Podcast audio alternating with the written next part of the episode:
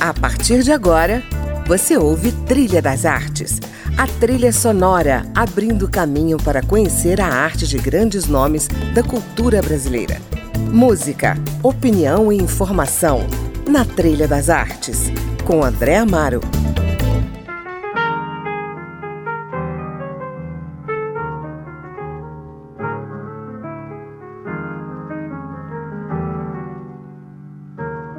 Olá, o Trilha das Artes começa hoje com o som de Charlie Parker, sugestão musical do artista plástico Sérgio Riso, que estará conosco nesta meia hora de programa.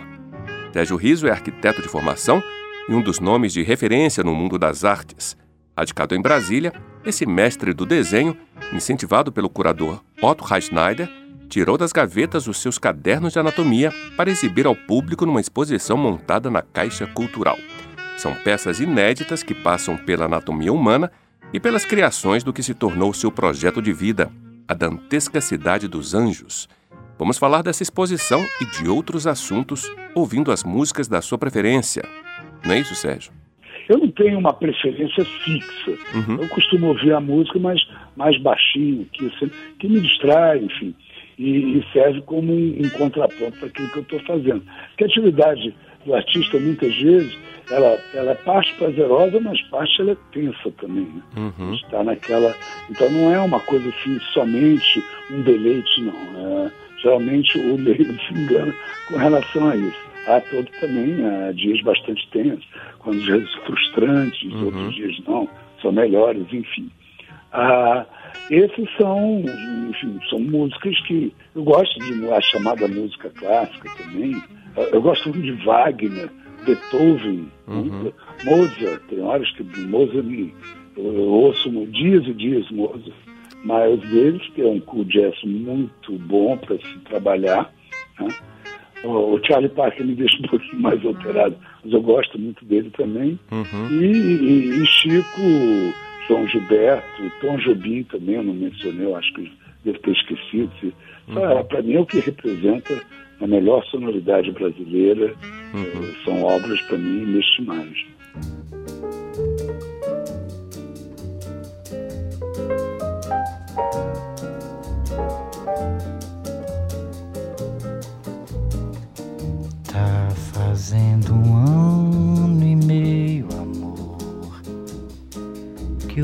Nosso lar desmoronou. meu sabiá,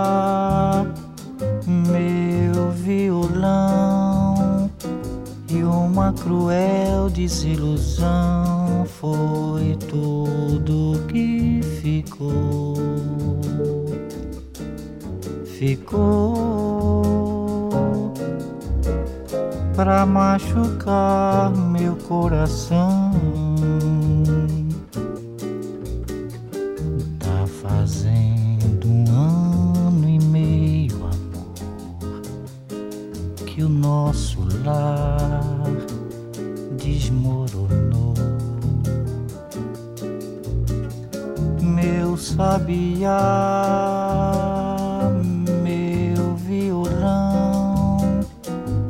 Uma cruel desilusão foi tudo que ficou. Ficou pra machucar meu coração.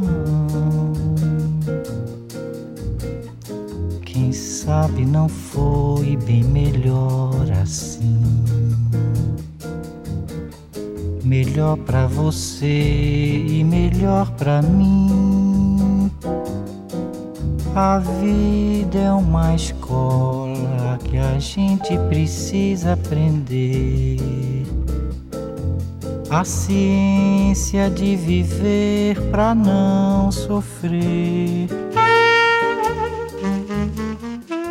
Sérgio, em que medida aprender a desenhar a anatomia humana é importante para o desenvolvimento de um artista? O André é fundamental. Ah, eu acredito que seja essencial a, a todo artista que se propõe a tratar o corpo humano no seu trabalho ah, de, de, claro, de, de, de, variadas formas, né?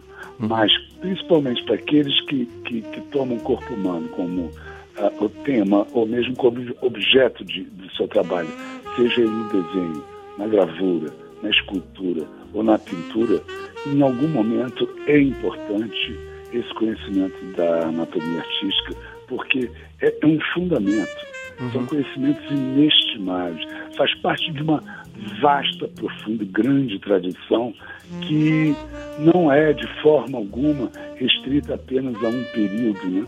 Uhum. Que, que existe muito no ar, muito preconceito contra as academias do século XIX, uhum. que de fato produziram parte de, de, de, suas obras, enfim, já havia aquele desgaste do classicismo, já uma herança é, histórica bastante a, a, a delongada, né? mas uh, ao mesmo tempo né, existiam conhecimentos que esses acadêmicos também eh, enfatizaram que são inestimáveis. Uhum. Eu escrevi um artigo para a última revista do Núcleo de Estética, Semiótica e Hermenêutica lá da universidade, que eu, eu coordeno lá na pós-graduação, uhum. que justamente trata desse assunto. É, modelo vivo, tradições da modernidade, onde eu mostro que artistas exemplares da vanguarda parisiense do início do século XX até a metade do século XX, como é, Picasso e Matisse, uhum. tiveram toda a, a, a, a, sua, a sua proposta em termos de desenhos do corpo, de pintura, da escultura, atreladas ao conhecimento que eles obtiveram através do ensino acadêmico. Uhum. Entendeu? Entendi. E Picasso dizem que não, não frequentava, além de ter frequentado a academia, ele tinha o melhor de todos, que era o pai dele, né? Que Olha. era professor de desenho. Que maravilha. E, e que utilizava os catálogos e vários modelos que constavam nas principais academias de então. Agora, dentro do desenho de anatomia, você chegou a declarar que o corpo feminino é a forma que mais te interessa. Poderia explicar uhum. isso, Sérgio? É, o corpo feminino tem características formais, né? é, é, a harmonia das linhas, é um corpo mais suave, que uh, uh, se atém mais ao meu sentido de busca formal uhum. do que o masculino. Masculino, enfim, ele tem mais aquele. É, são, é mais anguloso, mais quebrado. O feminino é mais contínuo. De uma forma geral, corpos se assemelham muito, enfim, há toda uma questão histórica que envolve isso. Mas eu me alinho dentro daquela tradição que de artistas que fazem do corpo feminino a, a, a sua expressão principal. Uhum. Outros fazem, que vai. Miguel Ângelo fazia do corpo masculino sua, sua expressão principal. Né? É, uma, é um sentido pessoal, é uma busca de forma muito própria do artista.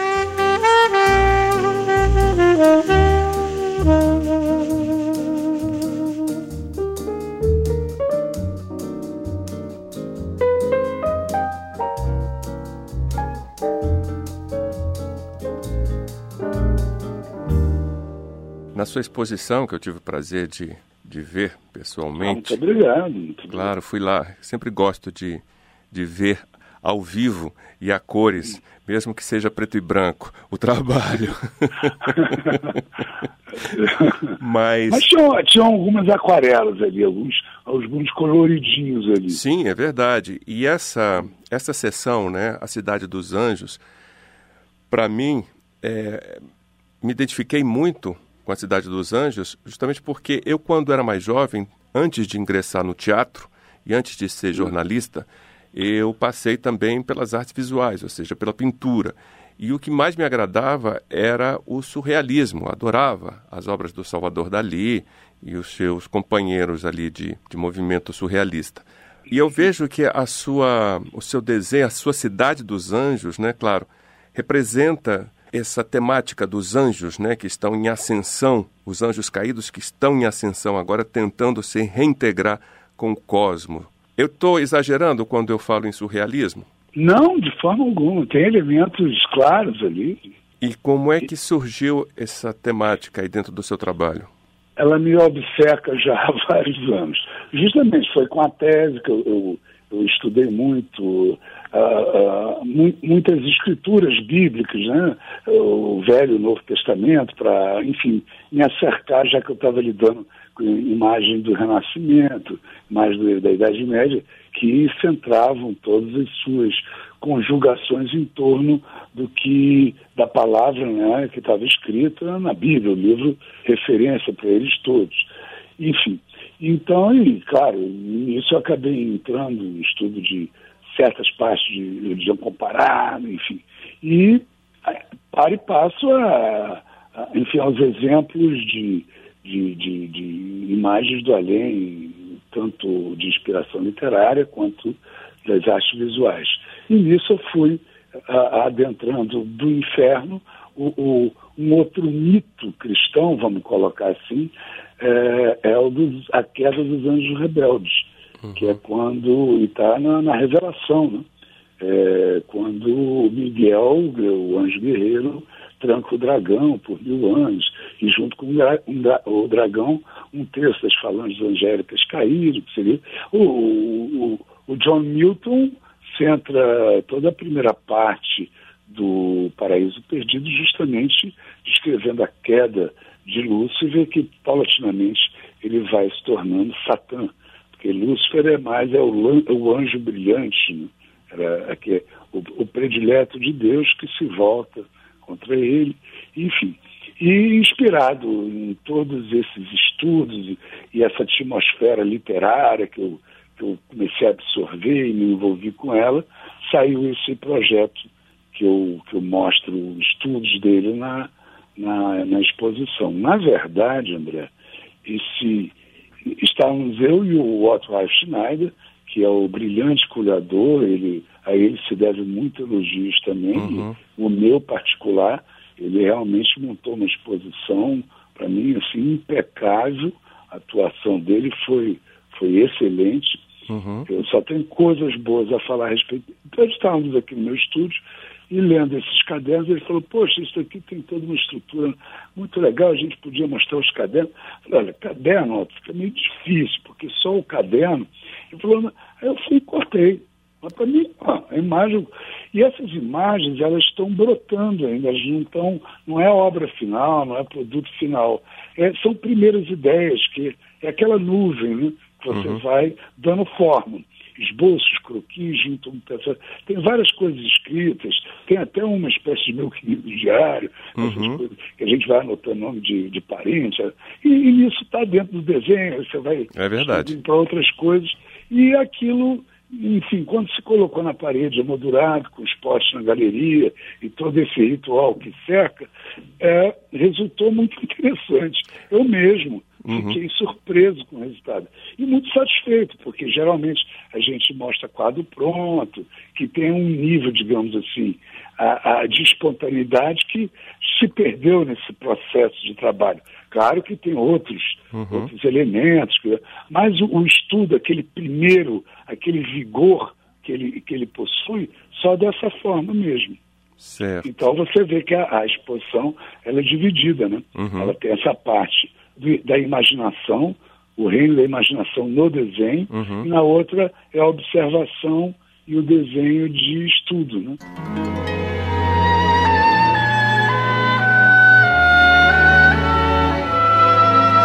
Bom, a gente encerra esse primeiro bloco com mais uma de Charlie Parker. Laura, não saia daí. Eu volto já com Sérgio Riso e essa conversa maravilhosa sobre desenho.